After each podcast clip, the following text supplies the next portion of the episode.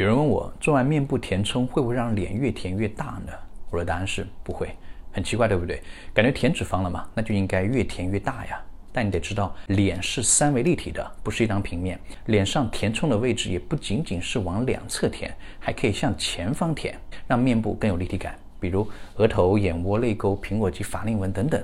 有立体感之后，不仅不会显得脸大，还会有有高光点的存在而显得脸小。即使是往两侧填，也不见得会把脸填大。比如太阳穴和脸颊凹陷的填充，我们脸上最宽的位置是颧骨和颧弓，所以只要填充后太阳穴和脸颊的宽度啊不超过颧弓的宽度，就不会让脸显得更大。我们要知道，填充的目的不是让窄脸变成宽脸，不是均匀的让整张脸给填起来，而是为了调整面部的轮廓，让凹陷地方变饱满，让扁平的部位变立体，让面部的线条啊变得更柔和、更流畅。脸上的凹陷会使人显得衰老和寡相，饱满起来才会有年轻柔和的感觉。哪怕退一步来说，即使填充完会让脸变大一些，那你是更愿意脸瘦得凹陷而显老，还是想脸大一点但饱满而减龄呢？